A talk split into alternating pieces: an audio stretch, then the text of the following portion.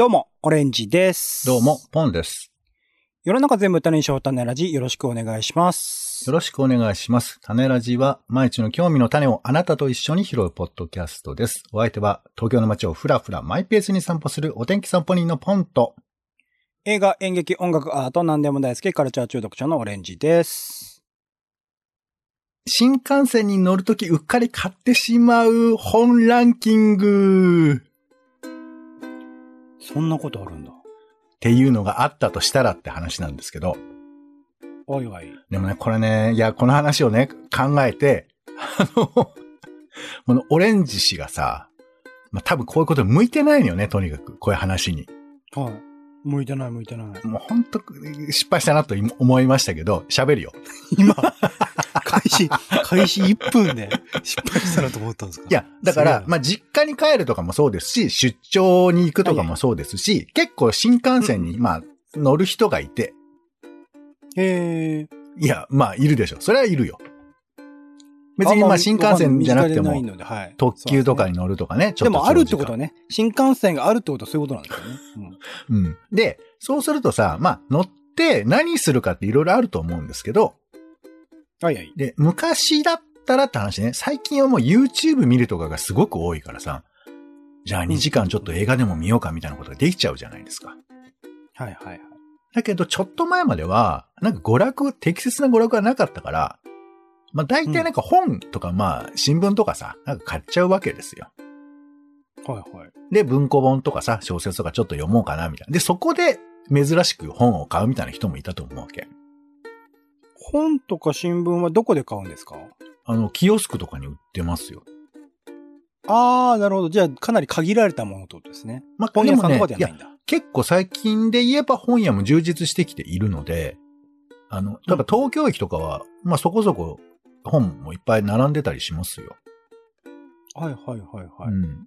まあ、各地域地域の本屋もそこそこ駅の中にあったりとかもしますし。だから全く選べないわけじゃない。もちろんその、深いね、社会学系の本とかがあるわけじゃないけど、なんか、まあ、そこそこ売れてるような本とか並んでいて、はいで、何を選ぶかって話です。うん。何選ぶと思う？へえ、だって、あ、何、何時間ぐらい？新幹線 ?2 時間ぐらい、まあ、まあ2時間ぐらいと考えてください。で、まあそんなにね、いっぱいの本があるわけじゃないかうんら絞られてると、まあ、おっしゃった通りではあるんですけど、まあ、大前提として家に大量に積んどくがあるじゃないですか。いつか時間があったら読もうと思ってたものみたいなのが大量にある中で、でも、あえて持っていかずに、その本屋で買ってしょうしまおうって思ってるってことは、うんうんその2時間ぐらいの時間の中でうん読めるもの、つまり、うん。少年ジャンプ。ああ、そうね、漫画本の雑誌を買う、うん、惜しいね。惜しいですね。惜しいですね。ってか、そ それは俺が今回買っただけのことだから、正解でも何でもポないんですけどンさんの正、解があるんですね。そうポンさんの正解があるってことですね。今回買ったんです。あ、で、あ、そうだ、そういう意味で言うと、少年ジャンプも買ったよ。マジでもう？んう、プラスアルファ？そう、まあまあ、ちょっとあんな貯める必要もないので、えっと、買ったのがですね、えーっと、ドラえもん、プラスってやつ。ごめんごめん。これ、そこで、そこで止めちゃうと、ドラえもんそのものに思えちゃうから。そんなことはないだろ。ドラえもんそのもの買うやつ 今、みたいな。時代みたいな。ドラえもんプラスドラえもんっプラス。ていう、あの、単行本があるんですけど、はいはい。これね、あの、ドラえもんってさ、45巻、あの、テントウムシコミックスで出てるんです。うんうん。で、一応これ完結してるんですよ。はいはい、ありますね。一応ね。ドラマンプラスっていうのは、えっ、と、45巻までに未収録の作品を集めた単行本のシリーズなんです。じゃあ、雑誌連載はされてたけど、単行本には入んなかった。そう。なんかね、ちょっと俺忘れちゃったけど、この、えっ、と、テントウムシコミックスに入るっていうのは、なんかちょっとね、特殊なセレクションしてるみたいなんですよね。へーほら、だってドラえもんってさ、昔は学年誌すべてに載ってた時期があったりとかするわけよ。あって言われますよね。そっか。そう。でパ、ラレルワールドが起きてたんですもんね。あの、全、えー全集みたいなやつがあって、ドラえもんの。その、やそいつには、うんうん。昭和40何年度の、えー学年から全部載ってたものを順番にの載せてるみたいなのがあって。だから最後卒業を、うんうんうんまあ、必ず迎えるみたいなやつですけど。だからフルで揃えるとそういうことになっちゃって、まあ、け結構分厚いものなんですけど、まあ、ちょっとこテントウムシコミックスは、まあ、ちょっと別な並びみたいで、で、僕はそのプラスの7を、へー7ってことは、7冊あるってことで、今回9年ぶりなんですって。へえ、新刊なんだ。そう。なんかどういうセレクションなのかはちょっとね、編集者の人に聞きたいところではありますけど、いやね、ドラえもんがいいのよ。やっぱり。こういう時って。うーん。あんまり、なんか必死に読むもんでもないじゃん、ドラえもんって。まあ、なんとなくはね。そうそう。まあ、こち亀とか近いですよね。1話、その、そうそうそうそうなんとなくストーリーは続いてるけど、うん1話1話で完結するっていうか。そうなんです。なんですけど、読むと、はぁとか、あと、な、なんつうのかな、はいはいなんか、あの、新鮮なのに、あの、読語感が爽やかすぎるっていうか、あの、何にもそのぐじゃぐじゃしないっていうのがあって、すごくいいんですけど、ちょっと多分あんまり7巻見ないと思うんで、えー、1回、一回目が突き抜け座布団。えー、2回目が変わり絵ミラー。えー高層マンション脱出大作戦、ミニ台風ドラえもんの歌、手足につけるミニ頭、のび太放送局、ジャイアン乗っ取り、たぬき財布、サンキューバッジ、宝探し。いや、この、タイトルだけでもちょっとすごくない？なんか。最後の宝探しのストレートさすごいですね。ね。今までここまで来てる。だよ。プラス7に来て宝探しですから。で最後の方には、7万年前の日本へ行こうっていう、なんかこれいいね、みたいなやつとかもあって。で、どれも本当に、1個、2個は、なああ、そういう切り口っていうのがあって、いや、まあ、それはうん F 先生すげえなってのを思う。というのが、もうあっという間に、その、えー電車の中で感じられるんで、最高っていうはい。ことなんですけど、ね。読みやすいしね。え、で、それで読んだ後には、はいもう、電車を出たらゴミ箱に捨てるみたいなことですか？捨て、す俺は捨てらんないんだよね。だから本当電車で買うときは大変なのよね。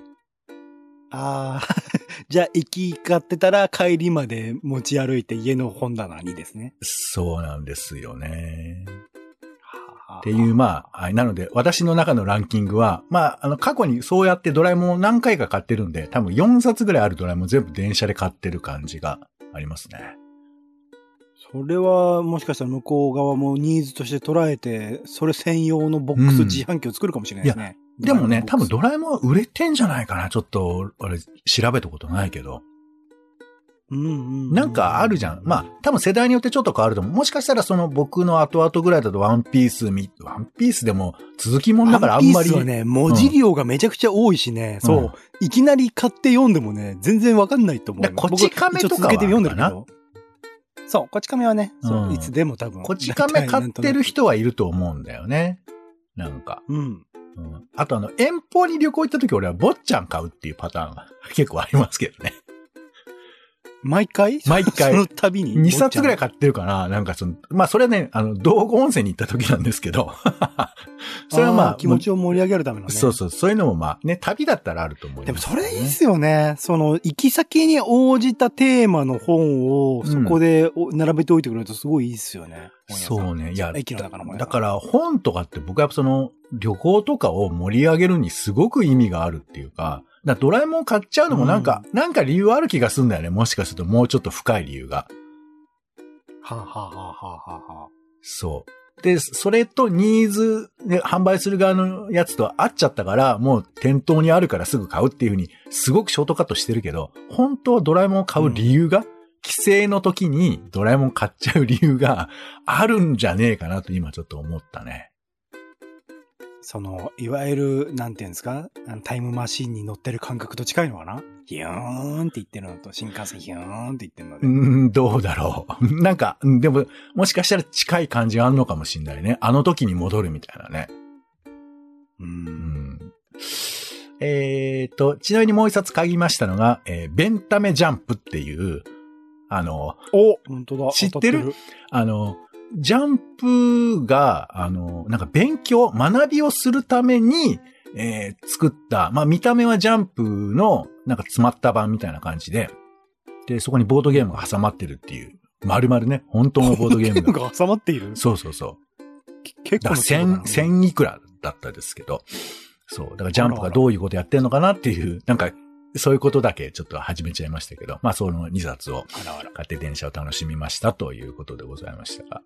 はい。皆さんは帰省の時、何を買っているんでしょうかって。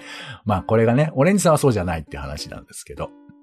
いやでも長距離移動の時には、あ、でも買ってないな、積んどくを持っていくですね。そうね。んまあまあ、それがね。あとはまあ、スマホに流れる人もいると思うので、そういう時になんかうっかり買ってしまったのはいいなと思いますけどね。うん。はい。ではコーナー参りましょう。人間、百景。よはい。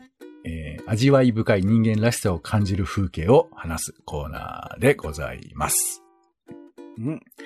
今回は、えー、あの、電車でこれも見つ、見かけた方々なんですけど、ねはいはい。えーと、まあちょっと瞬間覗いただけだから、これ本当すいません、プライバシーで恐縮なんですけど、えー今夜はモアベターよ森高千里ツアーに、えー向かってるう、んあの、お二人のおじさんの、言葉が、言葉が分かんない。最後の森高千里しか分かんなかった。え、今夜はモアベターよっていうのが、多分あの、コンサートタイトルだと思うんですけど、ああ、モアベターっていうのは、えっと、だから二ね、重ですよね。これはねベターってより良くする、より良いですけど。に意味があんだよねモアってモットーですよね。今夜はモアベターよっていうのは、小森のおばちゃまのモアベターよっていうところから来てるんですけど、その小森のおばちゃまがまずわからないっていうのがあって、わかんない。わかんない。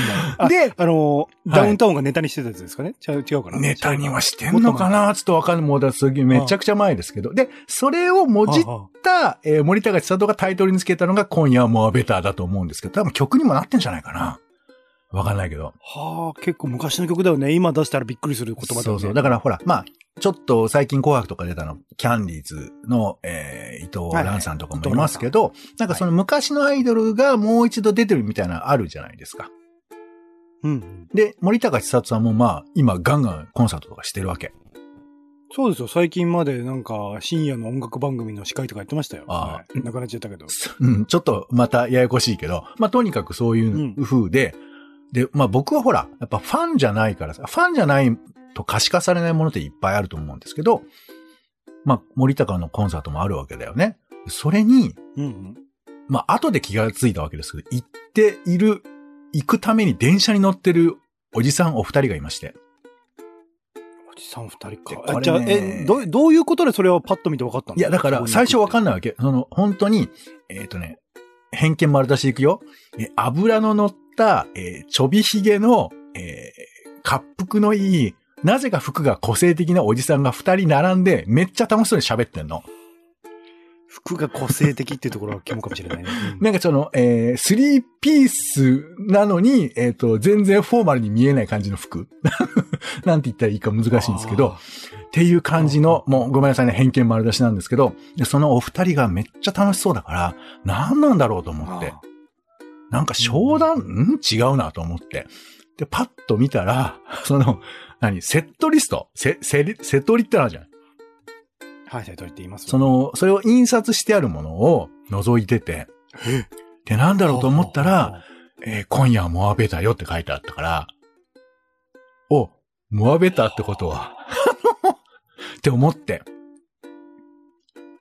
で、そうそう。いや、だから、あ、そうか、これからコンサートを二人で行かれるんだなと思って、あの、結構熱狂的なファンはいるというのは聞いたことありますから、まあ、ね、あと、はい。コンサートもできるってことは、やっぱファンが集まるわけじゃない？だから、そうやっていろんなところに行く人がいるんだろうなと思って、ちょっとね、すごいなと思ったんですけど、今回の人間百景としては、うん。現実に開催はされてたんですか？現実に開催はされてる？いや、わかんない。いや、それはまあ、されて銀銀河鉄道の夜みたいな話じゃなくて、その、うん。過去に行ってしまうみたいな。そしたら俺もいないことになるからね。そうだよね。そう、うん。大丈夫だ。俺も個性的な服を着帰て、カンパネルラって言ってる方になるから、テレレレレ、テンテレレンレンって。はい、じゃなかったね。そう。だまあ、あったと思うんで、まあちょっと調べちゃいないけどね。あるそうそう。で、う。うんうんまあ僕が人間百景で思ったのは、その、男の人が二人で楽しそうに喋ってるっていうのが、なんか、珍しい空もあるじゃないなんか。はいはい。なんか中年男性がめっちゃ笑いながら喋ってるってあんまりなくて、はあ。おじいちゃんはあるのよ、意外と。うんうんうん。おじいちゃんがそういうのあるんだけど、なんか中年の人たちがめっちゃ爆笑しながらこう、なんか、おい何言ってんだよってやってるのって酒場になっちゃうと思うんだよね。うん、うん、うん、うん。まあもちろんこう僕がへ偏見で見てないのかもしれないんだけど、まあそんな中その電車のさ、まあ二人席ですよ。に座って、お前どうすんだ？おい？おいこれか？本当俺こうだと思うけどな。みたいなことを 喋ってるのが、なんかすごく楽しそうで。してるんだよね、瀬戸りをね。そうそうそうどの出てくるか、どういうまあ今回はこういう形にならない可能性もありますけど、いやいや、ここはやっぱ定番でいくんじゃないんだよ。癖があるよ。大丈夫。いや方向性が定められて、る俺俺の、脚色が今入ってるから、あれですけど、うんなんかちょっとね、その、あんまりみんなに言うもんでもないし、多分家族とかに言っても、は？まだ言ってんの？気持ち悪い。俺の偏見ね。偏見だけど、言われてるのか、独身貫いてらっしゃるのかわかんない。森高千里に今行けるのはちょっとなんか、うんって思っちゃう。ごめん、偏見だ。いや、でも、も曲はいいのよ。俺も言っとこうが。渡らせ橋はいいよ、やっぱり。の、それ ね、そ、そ私がおばさんになってももう意外と泣けるよ、今でも。あ僕はだそれこそ豆腐ビーツと一緒にやってる曲とか好きですからね。ああまあまあまあ。そういう言い訳入ってるやつもね、いいとはう。思いますけど。だから、だってリアルタイムにそこにいないから、森高さ。そうそうそう。まあ、まあだけど、なんかその男二人が並んでるっていうだけでも、ちょっとエモいっていうか、うんううんん、っていうのをちょっと感じたという話であした。僕もそれ感じましたよ。茶道、あ、茶道じゃない、え、茶茶道か。あの、サウナに入る男性3人のドラマが、えっと、ね、昨年末か。あの、原田大蔵さん主演でやったんですけど、あの、なんか男3人で、こう、サウナに入りながらしみじみ語ってるのとか泣けてきちゃいましたもん。あーってう。んねこういうのはいいねって。うん。そう、だからもしかしたらあの、サウナとかで、ちょっとポツポツ喋ってるおじさんとかいいのかもしんないね。うん、うん、うん、うん、うん、うん。なんかどうしてもいいっこう、イメージ、酒が挟まっちゃうイメージがあるけど、サウナの入ってる時は多分ね、酒飲めないわけだし、危ないですからね。うん。そうそう。なんかそういう時になんか語る言葉で、これがその、特に人生みたいなことを語らなくてもいいと思うんだよね。なんか本当しょうもないこと喋ってていいと思うんだけど。うん、うん、うん、うん。うん、いいですね。いいですよまあまあ、そんなはい。感じでそ。れは男女関係なくだと思いますよ。女性二人でも全然あると思うし。だレアかどうかってなんだよね。あの、なんか女性はやっぱその活動的だから、結構どっか出かけちゃってる。そうそうそう。だから、エンジョイをもね。もちろんいいいのよ。いいんだけど、なんか、既視感があるから、こっちもちょっと偏見というのもあるし、あと油断しちゃうよね。普通に美術館とか女の人たち行くじゃない。わ めちゃくちゃ僕、丸出ししてるけど女性二人で、男性二人で美術館って確かにめったに見ないかもしれないですね。うーん。だこれはやっぱりその日本社会が、まあ、僕らが見てないだけかもしれないけど、ちょっとあるよね。その海外とかうん行くとさ、いるはいる。う。うん男。性同士で、まあその、何、関係性もいろいろだとは思うけど、普通に出かけたりとか、いうのも見たりするから、なんかうん、うん。日本人はちょっとね、なんかそういうことを恥ずかしいと思う節がなんかあるよね。いやでも海外でも少ないと思いますよ。やっぱ男性っていうのがそういう感じ強いんじゃないかな。ううんん。まあ、なので、あの、まあもちろん偏見云々って話もあるけど、なんかその、いろんな組み合わせの面白さみたいなのをちょっと覗いてもいいのかなというふうに思ったということで、人間百景でございました。よいよい。うん。さあ、では参りましょう。本題です。はい。えー、ということで今回は、えー、こういうニュースがありましたんで、えー、ご紹介しましょう。まず一つ目、えーと、職場地下に秘密基地、えー、縦2メートル、横4メートルの空間に私物持ち込み、私的占有、職員2人、えー停職処分っていうニュース。定食されちゃった。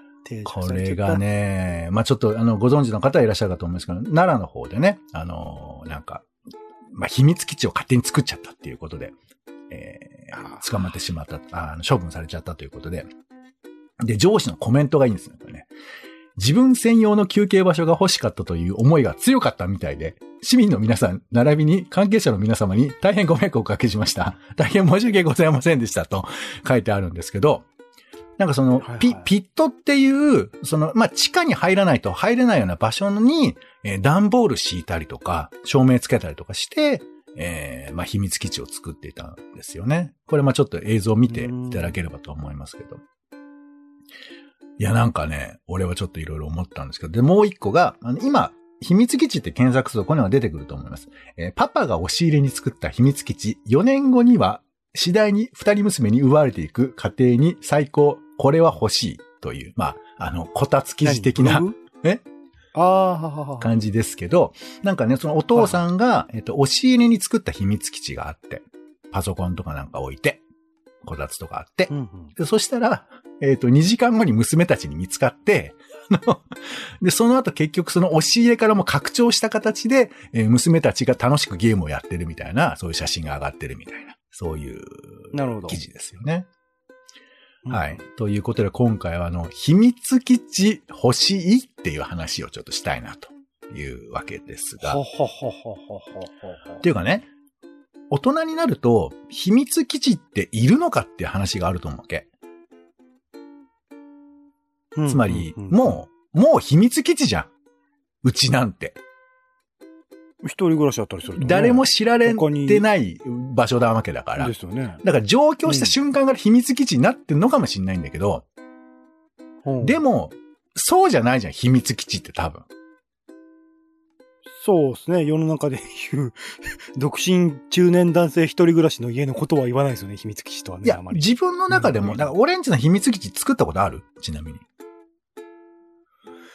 秘密基地、そうですね。イメージとしてはやっぱなんか公園とか森の中とかそういうことですよね。あの、一応まあ、んあの、じゃあ俺喋るから考えといて絶対あるから。俺ね、えっ、とね、自分の部屋の、えっ、と、その、なんか、えー引き戸みたいなさ、あの、折り曲がるタイプの扉がああるところ。そこまあクレゾ、ク、クローゼット的になってんだけど、そこの中に、えー当時ですけど、えっ、と、テレビと、えーメガドライブを、あの、格納して、えっ、と、親に見つからないような、あの、遊び場を作ってたことあるよ。ほうほうほうだから親がノックしてくると、そのクローゼットがガッて隠して、うん、なちょっとな、数値がむずいな、あ、何？みたいな、そういう薄い芝居を、してた記憶がある。る。でも完全にバレてると思うんだけど、今考えれば。ガラガラガラドーンってやってるわけだから。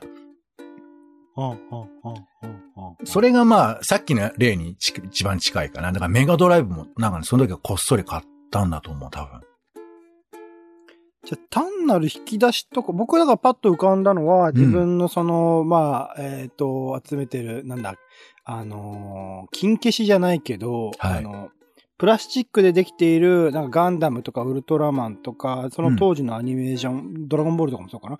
それのキャラ。ラクターのちっちゃいフィギュアっていうか、ガチャポン、ガチャポンで買うようなやつあるじゃないですか。はい。なんかそういうものを大量に集めて引き出しの中に入れてったのは、確かにそれは親に内緒で集めていたものだなと思ったけど、はい、その引き出しの中にドラえもんみたいに入ることは僕はできないので、そこは秘密基地じゃないのかな。自分が入れることが大事かな。あの、まあ、秘密と基地は分けていいと思うんで、まあ、この際、あの、うん基地要素がなくてもいいとは思うんですけど、それは何？ほら、人に見せちゃいけないとかはあるわけ、ルール的に。別に見せても大丈夫なんだろうけど、あえて見せなかったって感じかな。あ、でもわかんない。あの、ものによっては、し親とかに知られたらまずいと思ってたものもあるかもしれないけどね。どうだろう？んなか、僕が思うそのやっぱ秘密基地の魅力って、いや、最近ね、秘密基地を商売にしてる人も多いわけよ。え？いや、つまり秘密基地っていう名前をつけて、ね、あなただけの遊びができますとかさ、子供たち集まれみたいなことを言う人がいて、で、それは別にいいの。それはそれなりの意味があるわけだから。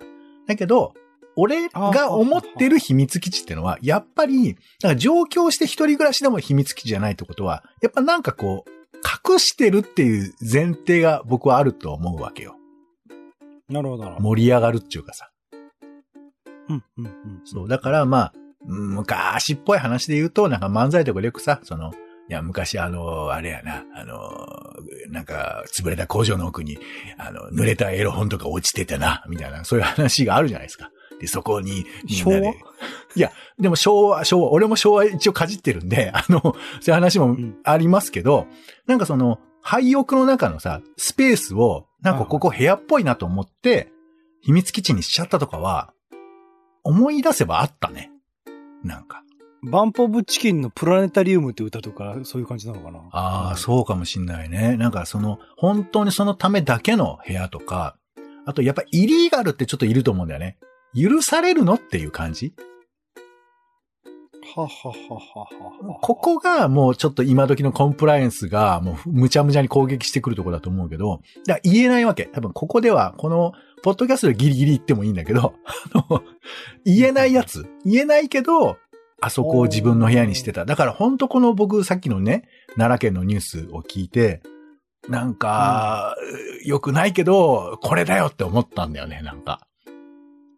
捕まらないで、そのまま、なんかほ、秘密として放っておいてあげてほしかったみたいな。まあ、捕まるっていうか、その、えー怒られるのはしょうがない。怒られてダメになっちゃうことも込みで、でも怒られるぐらいのことじゃないと、いや、かといって捕まる話じゃないのよ。捕まることではないけど、ダメなんだよ、こういうことは。って言われて、まあ、できたら、二人で顔見合わせて舌をペロって出してほしい感じの やつ。ああ、いいですね。うん。なんかのドラマの影響、ドラドラマとか漫画とかの影響だな、これは。まあ、かもしんないけど。いや、でも作るのは行動力いるからね。だから秘密基地ってすごいのよ。秘密はまあ多少はできるけど、はいは基地を作るって大変じゃん。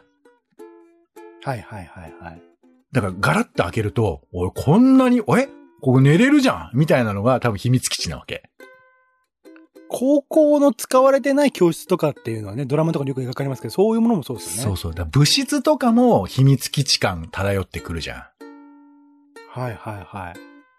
ダメだって先生来たら意味ないじゃんみたいな。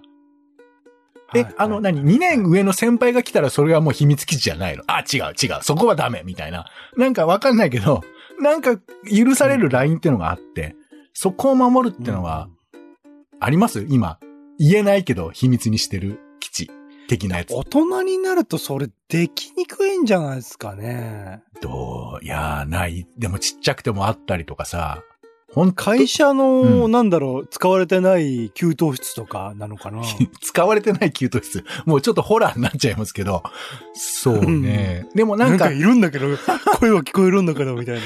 で印刷物、えっ、と、何？えっ、と、ペーパーを貯めてる奥のフロアに、え勝手にゴルフクラブを置くとかはどっちなんだろうね。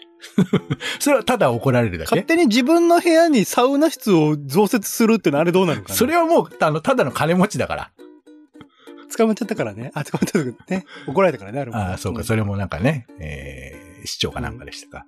そう、だから今時はなかなかそういうのができないし、怒られるんだけど、怒られる運命でも秘密基地を作りたいなっていう、なんか、思いがある人もいるのかなと思いまして。いいですね。秘密基地。欲しいうよ。ん。まあちょっと、作っても言えないけど、作ったらちょっと機嫌が良くなるから、また、あの、あの、雰囲気でさせてください。はいはいはい。いいですね。はい。誰に秘密にするかっていうことですけどね。そうですよ。はい。ということで、種ラジはツイキャスでライブ配信をしているほか、Spotify や Apple Podcast などで週2回ほど配信中です。お好きなサービスでの登録やフォローをお願いいたします。更新情報は Twitter、X でお知らせしていますので、よかったらチェックもしてみてください。お便りもお待ちしております。公式サイトからお寄せください。ということで、お時間です。お相手はカルチャー中読者のオレンジと、えー、ぱドラえもん見てると秘密基地の気持ちが高まる。お天気散歩人のポンでした。種ラジ、また。また